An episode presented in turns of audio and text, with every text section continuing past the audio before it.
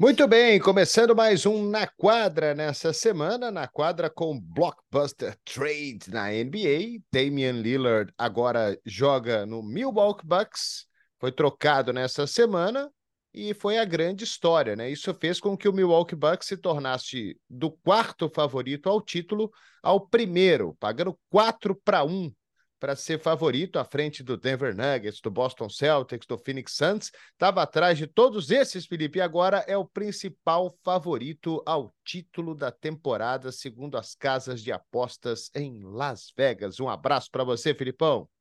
Grande abraço, grande abraço, Ari, abraço a todo mundo. Eu entendo isso, mas também não acho que essa troca faz com que o Milwaukee fique tão soberano diante de todos. Uh, acho que é uma troca pesada, acho que é uma troca que no primeiro minuto, nos primeiros minutos, a gente pode ser mais racional do que emotivo e tentar ver por que talvez o Milwaukee não fique melhor, porque o Drew Holiday é muito bom defensor, mas no fundo, no fundo, depois que passa, você fala: caramba, hein, meu, Lillard e Yannis é uma dupla de peso. Eu realmente acho que se a gente voltasse três, quatro anos no tempo, no ano do título do Milwaukee, o Drew Holiday faz mais sentido àquele time do que o Damian Lillard. Mas o Milwaukee vem de uma temporada em que o Yannis tem um problema de lesão na hora H. E a gente sabe que ele está convivendo com lesões. Me parece uma coisa crônica no joelho dele, é, que não o afasta por meses, mas que o limita quase de forma rotineira. O Middleton, a gente conversou na semana passada que uma das incógnitas para mim era as caixas misteriosas, jogadores que estão vindo em contextos diferentes, ou de lesão, ou tipo Bradley Bill que sai de um Washington vai para um Phoenix, o que, que vai ser desse cara ali, sendo em tese o terceiro na linha de frente? ou, ou os caras que vêm de suspensão, Miles Bridges, Jamoran, e o, e o Chris Middleton é a interrogação no sentido de lesão. Ele teve uma temporada muito ruim, jogando 24 minutos por jogo. Então, na minha opinião, o, o Milwaukee Full Power, Yannis na boa, Middleton na boa, dá debate Drew Holiday versus Damian Lillard, quem causa um impacto maior. Só que eu acho que a gente está debatendo algo que talvez não exista mais, e o Milwaukee talvez saiba disso. É, então eu acho que ao apostar no Lillard, ele está realmente apostando nessa capacidade do Lillard. Se as coisas não correrem bem para a direita ou para a esquerda, ele no banzai, você do futebol americano no banzai é muito de automobilismo, mas Hail, Hail Mary, joga para o alto e reza com o glorioso Damian, Damian Lillard. E aí você compensa essa perda defensiva do Drew Holiday, às vezes até com um elenco de apoio. Então, acho que no primeiro momento a gente pensa um pouco demais do será, e depois a gente fala, não, caramba, quando os dois entrarem na quadra juntos, a gente vai olhar e falar, uau, entendeu? Então, sem dúvida, tem muito poder de fogo esse Milwaukee Bucks. É, eu entendo essa questão defensiva do Drew Holiday. Eu sou fã desse jogador, fã incondicional do Drew Holiday. É, quem acompanhou a última temporada aí com a gente, é, o que eu falei desse cara, o que eu elogiei desse cara, até porque, Felipe, eu gosto dos jogadores, eu já falei isso várias vezes. Os meus grandes uh, ídolos no esporte, eles não são só bons dentro do que eles fazem, eles são grandes pessoas. E o Drew Holiday, ele é uma grande pessoa, né? Um grande, um grande ser humano também. Isso faz com que eu seja mais fã dele ainda. Mas isso não vem muito ao caso, porque a gente está falando dentro da quadra. E assim, eu sou fã incondicional dele, mas para mim a comparação entre Drew Holiday e Damian Lillard é uma comparação injusta. O Damian Lillard, ele é muito melhor do que o Drew Holiday. Ele é muito melhor. Ele é um dos principais jogadores da NBA. Ele fez 32 pontos de média, ele jogou num time que ele nunca teve um suporte uh, bom para chegar longe e ele teve grandes temporadas, chegou a levar esse Portland sem muita gente ao final uh, da conferência e aí tomou uma surra do Golden State, mesmo assim foi 4 a 0, mas foram jogos equilibrados naquela época. E ele tem muita lenha ainda. Ele, ele, ele tem 33 anos, mas ele é um ele é uma super estrela dessa liga. Então a comparação para mim de um jogador para o outro ela é injusta. E eu entendo essa questão defensiva, só que eu acho que o ganho ofensivo com o Damian Lillard e com o Antetokounmpo e com esse elenco de apoio que você já citou, se o Chris Middleton tiver razoavelmente bem, uh, o Brook Lopes uh, bem uh, o, o Pat Connaughton, que é um, um, um, cara bom também. Então eu acho assim, a perda defensiva ela existe, mas ela vai fazer muito pouca diferença para esse Milwaukee Bucks. Se o encaixe for bom, se o Damian Lillard jogar o que ele joga, cara, a gente não vai falar muito de defesa do Milwaukee. É um ataque tão poderoso, mas tão poderoso, mas tão poderoso que que eu acho que não vai, faz, não vai fazer tanta diferença assim. Eu, eu, eu juro que não vai. E ainda você tem um, um elenco de apoio aí com com Bob Portes, com quem mais? É, Brook, Brook Lopes. Brook Lopes. Uh, tem Jay Crowder vindo do banco, tem Malik Beasley. Malik Beasley, o Goran Drag está nesse time aí também. Então, assim, você tem gente ali para poder fazer esse papel, né? É, é. E não é que o Damian Lillard também, ele, ele não é o, o Kyrie Irving, né? Ele não tem o poder defensivo do Drew Holiday, mas ele também não é o, o, o Kyrie Irving que não defende ninguém, né? Ele pode fazer um bom trabalho defensivo, por que não?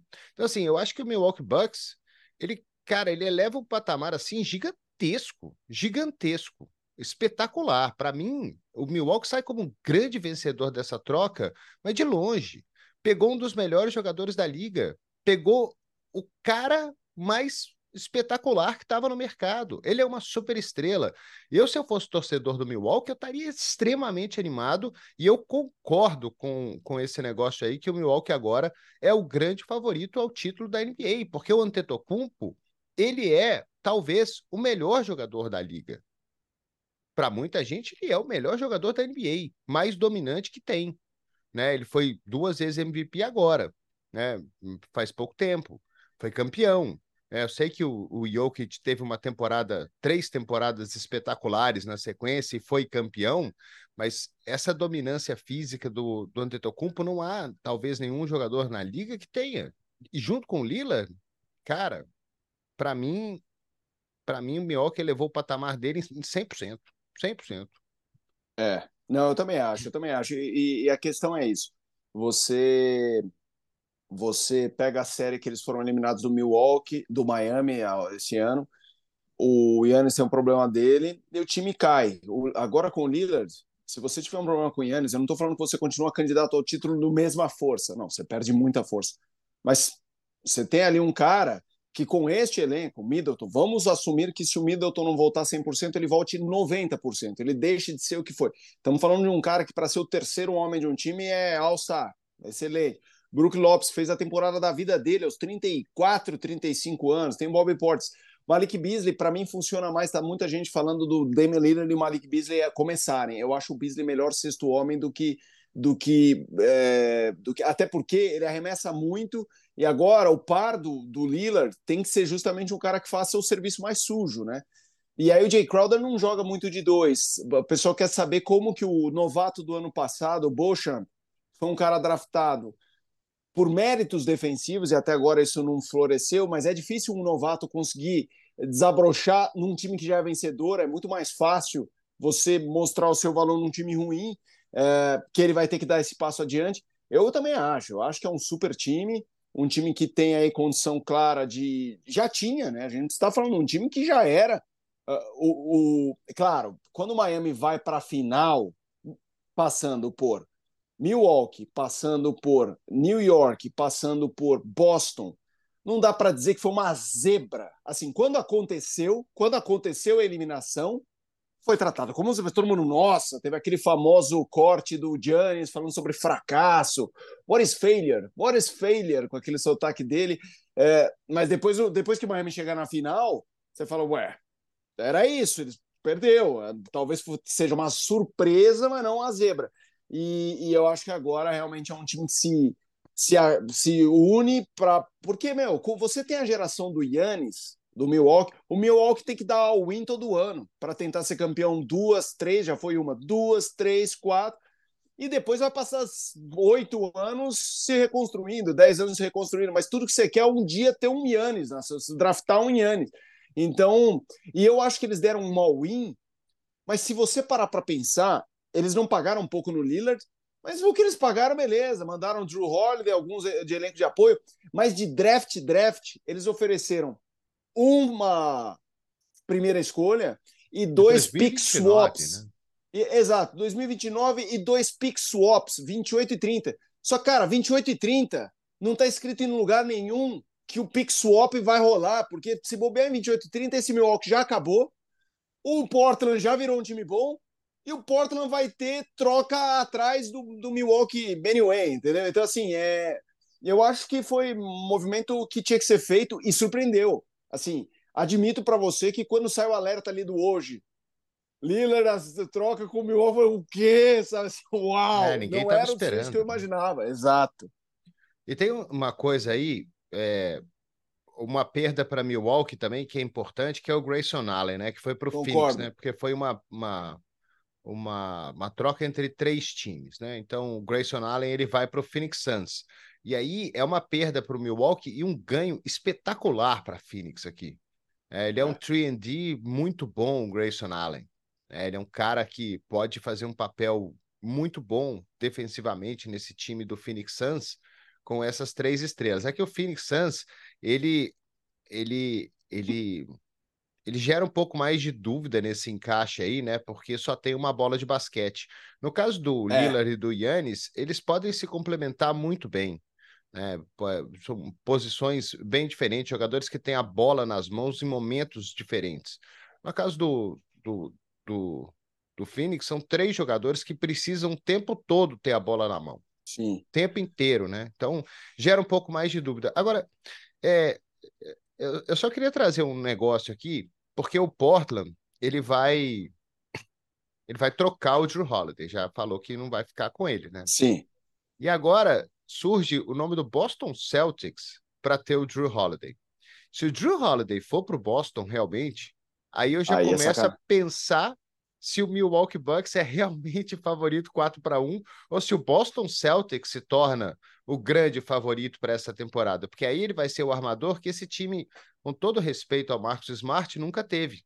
Né? Ele vai claro. ser. Então, é, um elenco com Jalen Brown, com Jason Tatum, com o Porzingis, uh, com o Robert Williams e o Al Hofford vindo do banco, com o Drew Holiday nesse time, e eu estou esquecendo mais um. É... O Derek White. O Derek White, exato. É, seria um time espetacular né? Um é, conjunto é, fantástico é... desse Boston Celtics também.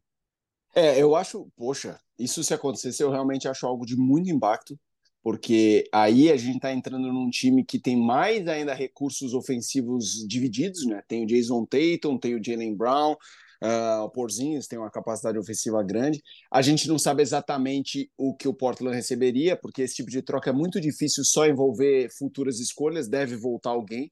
Na negociação que foi o Smart, eles tinham tentado antes o Malcolm Brogdon, que iria para o Clippers, e o Clippers vetou o Brogdon por questões médicas. É, então, não sei se sairia o próprio Derek White ou, enfim, a, a, algum outro jogador. Eles estão com Horford, Porzingis e Robert Williams. Uh, então, não dá para imaginar o que sairia de lá. Provavelmente alguma coisa sairia, mas não um dos protagonistas, penso eu. Essa seria uma troca, porque para mim o Drew Holiday agora é, vira a melhor opção. O ano passado, na, na trade deadline, o nome mais falado era o OG Anunobi, do Toronto, pela capacidade de defender o perímetro, considerado um dos melhores defensores da liga. O, o Drew Holiday é um dos melhores é, defensores da liga, ofensivamente é capaz, não estamos falando só de um cara bom de defesa. Não, não, não. É um cara muito bom de. de como é que se diz? É, de, de, de, ataque também. Aqui, aqui, aqui, aqui travou minha tela, eu fiquei na insegurança se, se, se o som estava chegando. Tá tudo é, bem. É, e, e, o Drew Holiday. E aí, para mim, qualquer time que esteja em mínima condição de qualquer contender, não precisa ser o favorito, pode ser o quarto de uma conferência. Um time desse pega um Drew Holiday, automaticamente também vira um time vencedor. O Drew Holiday, para mim, é jogador que joga basquete vencedor, é cara que impacta jogo. Então, se for pro Boston, é brincadeira. E aí, cara, eu sei que a gente vai falar disso também, mas também já deixando a palhinha, eu acho que o Portland se coloca numa ótima condição de começar um rebuilding já tendo as peças, porque as peças da reconstrução, graças ao meu glorioso Hornets que deixou o Scoot Henderson passar, eles escolhem o Henderson em terceiro, eles já tinham outras peças jovens, veio o Aiton, que para mim não é brilhante, mas o que estava acontecendo em Phoenix, essa vergonha em Phoenix, tinha muito também da franquia, de uma relação que se, se deteriorou, de uma falta de confiança. Ele pode ser ganhar uma nova vida em, em Portland. Então, ah, no fundo, eu acho que o Milwaukee ganha muito, acho que o Portland se configura muito bem para esse rebuilding deles, essa reconstrução. O Phoenix, eu acho que ganhou boas peças, boas peças, mas acho que não andou para trás nem para frente. Ficou como estava. Eu acho o Nurkit ótimo, uh, mas vem em anos ruins aí de lesão. E as peças de apoio, você citou o Allen, ele recebe também o Nasir Little, o Keon Johnson, eles vão ter que cortar, né? O elenco agora está com 20. Então, eles, eu acho que eles estão ali meio, meio iguais. Não andaram para trás. O Nurkit, de repente, se encaixar melhor, pode até ser melhor do que o Eiton. É, mas o, o, Portland começa esse, essa reconstrução já tendo poder de fogo, né? O Sharp, o ano passado no draft, Scott Henderson, Anthony Simons, vem o Aiton que não é velho, então tá nessa mesma página aí de e começa a juntar aí algumas umas escolhas futuras. Vamos ver o que eles vão conseguir com o Drew Holiday.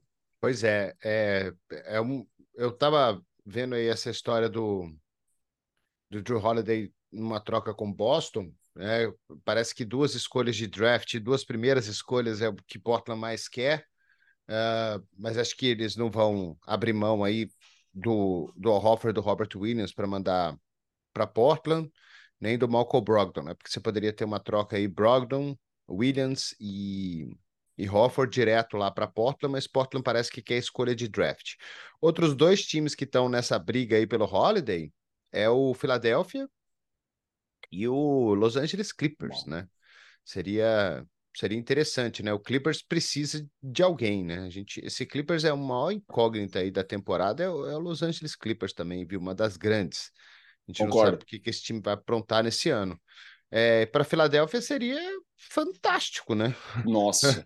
Filadélfia seria um encaixe maravilhoso. Ter, eu sei que eles têm lá o, o, o Tyrese Maxey, mas Aí é, é a comparação desleal que eu estava falando, né? Um jogador que tem futuro, mas o Holiday, como você brilhantemente disse, é um jogador que impacta jogos, é um jogador que, que ganha é. jogos para você.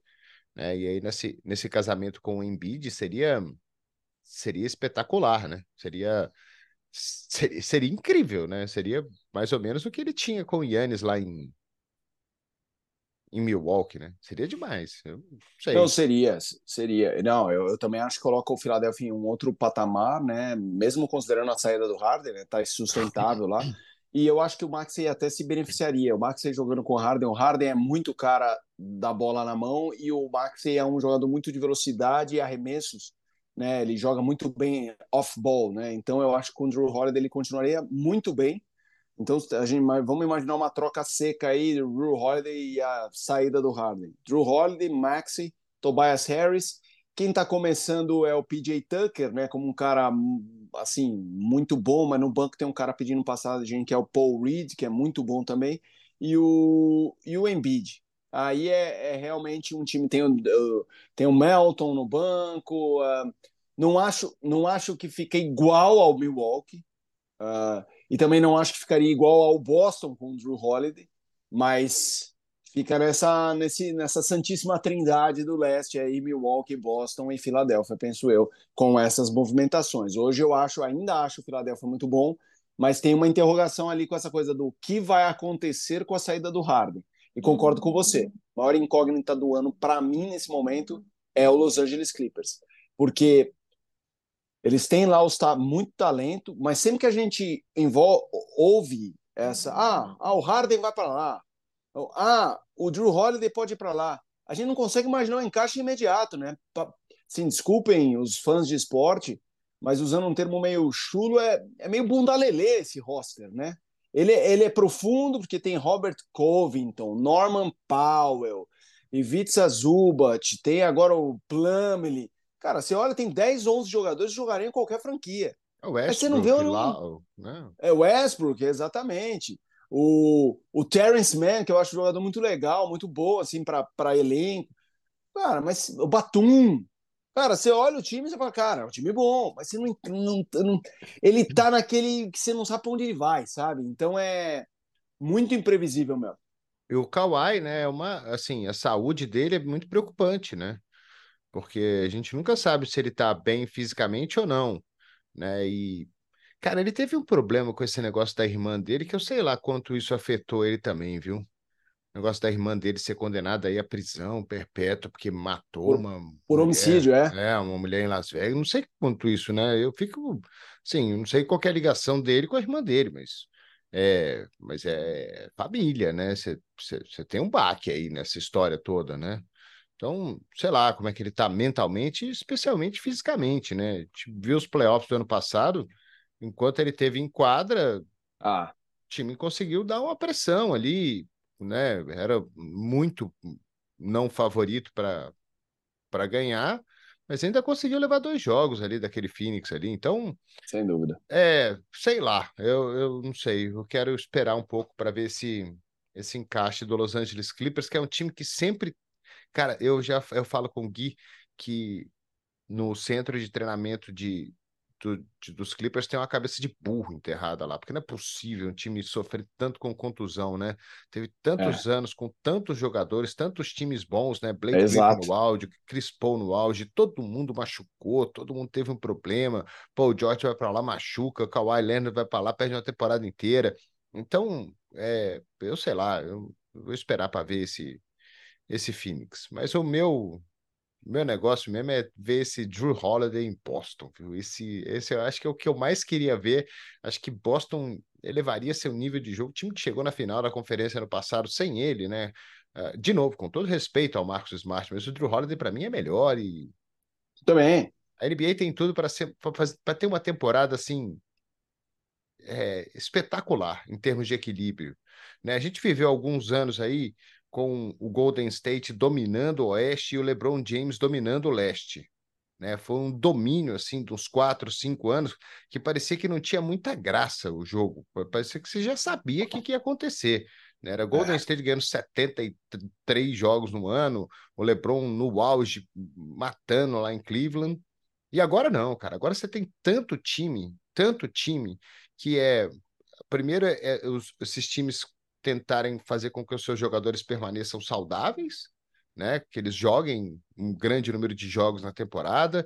É um, uma logística diferente, são 82 jogos. Como é que eles vão controlar minutos dessas principais estrelas para chegar bem na pós-temporada? A gente está vendo eh, cada ano que passa a NBA mais exigente fisicamente e os caras chegando nos playoffs cada vez mais é, debilitados mesmo, com problema físico, né? Ninguém conseguindo jogar 100%. A gente viu o Yannis no ano passado, né? O próprio, é, o, o próprio Boston com, com problemas, muitos problemas de lesão, né? Miami também teve lá seus problemas de lesão.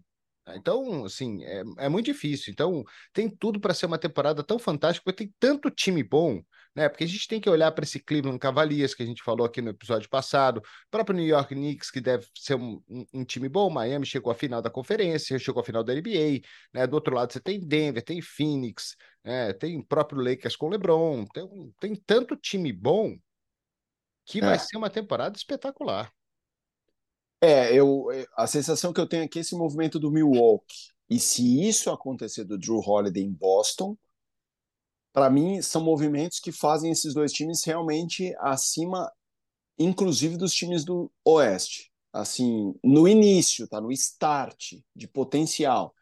Eu sei que o fã vai falar, mas e o Denver? Sim, eu estou considerando o Denver também ter perdido o Bruce Brown, especialmente o Bruce Brown, perdeu também o Jeff Green, perdão, mas é, Claro, esse time, uh, força total, e Jokic sobrando, e agora que já é campeão, isso também muda um time de patamar, porque ele sabe o caminho para chegar lá, ele lida com uma pressão de uma forma diferente, mas no papel são movimentos muito impactantes para mim de, de Milwaukee, e se isso se confirmar do Boston, de, uma, de um passo à frente, porque a gente já está falando de dois times que já estavam nesse bolo ano passado e que agora chegam ainda mais robustos e com sangue novo, né? Porque não é só a movimentação do chegar o talento. Chega um talento querendo mostrar algo. O Lillard vai, uma maior sanguinária chance da dele história. De ganhar. É a chance do cara. E aí, se for o Drew Holiday, ele já é campeão, mas cara, vai jogar em Boston, se for o caso, né? Sempre fazendo a ressalva e querendo também provar. Pô, Milwaukee quis melhorar com o, o, o Lillard. Eu vou mostrar que eu melhoro o time onde eu tô, sabe? Então, é gente com fome. Cara, eu acho que se isso acontecer, Milwaukee e Boston, nossa, eu não ia querer estar no leste, não. Sabe, eu ia ficar oprimidinho no leste. É isso. se eu fosse esse, outro time. Esses times já fizeram séries de playoffs espetaculares, né? É, é, sempre, é sempre uma série muito, muito boa, né? Então, é, então, sei lá, cara, eu acho que a gente podia realmente ter uma essa troca para ver o que vai acontecer. Acho que tem outros times que não querem muito isso, não. É que querem que isso não aconteça, porque senão seria um desequilíbrio, acho que realmente muito grande nesse, nesse lado oeste. É, bom, só para voltar um pouquinho nesse, esse negócio aí do, do Lillard, né? E só para deixar isso assim, porque é a chance dele ser campeão, né? O que, que o Lila quer? O Lila não quer dinheiro, o Lila não quer fama, ele não quer ir para o All-Star Game, ele quer, ele quer ganhar, né? Ele quer ser campeão. E é, ele nunca teve tão tão pronto, né? Nunca teve tanta ajuda. Então é um ano também para o Lila mostrar que ele realmente é um cara clutch, dominante, espetacular, né? porque ele, ele, ele tem a ajuda agora, ele tem outra super estrela do lado dele. Então ele precisa realmente mostrar. Né? Se ele chegar e tiver um desempenho pior do que ele tinha em, em termos de números lá em, em Portland, ele vai deixar algumas dúvidas se realmente foi tudo isso e tal. Então ele precisa, precisa jogar e jogar muito lá em Milwaukee, acho que vai, né? Ah, eu acho, eu acho que vai. Eu acho que o Lillard é um cara. Putz, cara, que o, o risco. Ok, ele há duas temporadas teve uh, uma lesão importante, né? Muita coisa de panturrilha. Ele teve a cirurgia de abdômen, né? Que foi, na verdade, de abdômen, a cirurgia dele, mas que ele conviveu muito com essa cirurgia. Ah, não, perdão, com a lesão. Ele conviveu com a lesão até decidirem a cirurgia, fez a cirurgia. Depois da cirurgia, o abdômen não foi mais um problema. Ele teve ano passado uma ou outra lesão de panturrilha. Não é mais um menininho, né? Tem seus 32, 33. Uh, vou, vou, até confirmar. Acho, acho uh, Damian Lillard, eu acho que é 33. Vamos ver, 33, exatamente. É, que acabou de fez em julho, 33. Cara, ele já passou ali do que é considerado o prime, mas esses caras ZTs, o prime deles também é maior, né? Porque, pô, estamos falando de um cara impactante. Então eu não acho, eu realmente não acho que é algo que tem muito risco, não. Assim, de não. Sabe assim, você fala assim, ai, que fiasco. Não é um cara com histórico de dar problema, não é mala. É, o Yannis não é mala. É, o Middleton não é mala, sabe? Não, não é aquele vestiário que você olha e fala, não estou falando que não pode ter. Mas estou falando que eu olho e não vejo risco nenhum dali desandar. Nossa, desandou. Lillard Yannis trocando farpas pela imprensa. Para mim, risco zero. E no sentido de, de jogo, também risco zero. Eu acho que o, o Lillard tem um teto muito alto de performance e um, chão muito seguro, assim, porque realmente, mas sabe, assim, sobre, sobre, lesões e tal, só que isso é absolutamente incontrolável. Tem caras que ficam seis, sete, oito anos, homem de ferro, e depois passam dois, três Opa, me mutei. Com lesão. Pois é. É, é assim, a gente tem visto ao longo dos anos também essa questão de encaixe, né? Tudo passa por isso, né? Como é que é, é um, um técnico novo também, né? Como é que como, como que vai ser esse encaixe, né? O que, que vai mudar no jogo do Milwaukee Bucks? A gente estava muito acostumado com o Budenholzer lá e agora a gente tem um, um, um um técnico novo, então a gente tem que esperar tudo isso, né? Então, eu sei lá, vamos esperar, Felipe, porque é, é tudo muito novo, é tudo muito. É, de novo, né? Técnico novo, time novo, a gente não sabe como é que vai ser o encaixe. Precisa ver né? Precisa ver o começo de temporada, se esse time vai começar realmente voando, ganhando 10 dos primeiros 13 jogos da temporada, ou se vai demorar para acontecer alguma coisa. A gente está muito perto do começo da temporada. Né? Falta muito menos de um mês aí para o começo Sim. da temporada. Então, é, é já. O encaixe tem que ser já. É, a gente está é, acabando o tempo aqui, viu, Filipão? Ah, mas foi bom, foi bom. Uma, veio uma notícia forte para a gente para a gente ter bastante coisa para falar. Repito, é, para fechar aí, uh, acho que o Milwaukee vira, nesse momento, o favorito ao leste. Continuo achando que o Phoenix tem muito potencial, mas é um. Estamos falando de incógnitas, né? Não, e aí não estou falando pela trade, pela própria encaixe de Duran, Booker e Bill. Nesse momento, o, o Phoenix não tem um armador clássico. A, o debate da imprensa é quem vai ter mais a bola nas mãos na construção, Booker ou Bill.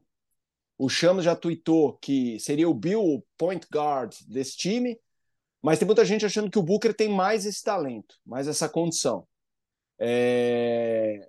E aí vem Nurkic e o elenco de apoio, porque a gente no começo da off-season tinha três feras em Milwaukee, em Phoenix e um elenco de apoio terrível. Agora não, eles conseguiram jogadores de banco muito honestos, né? Eles estão com o Eric Gordon, eles estão com o Will Banks, que é um pivô bom, assim, inclusive era o reserva em Portland do Nurkic, vão trabalhar junto de novo. Uh, tem o Kogi, tem o Kate, Kate é, Bates Diop, né, o, que é um jogador de defesa, basicamente, mas enfim, que vai colaborar.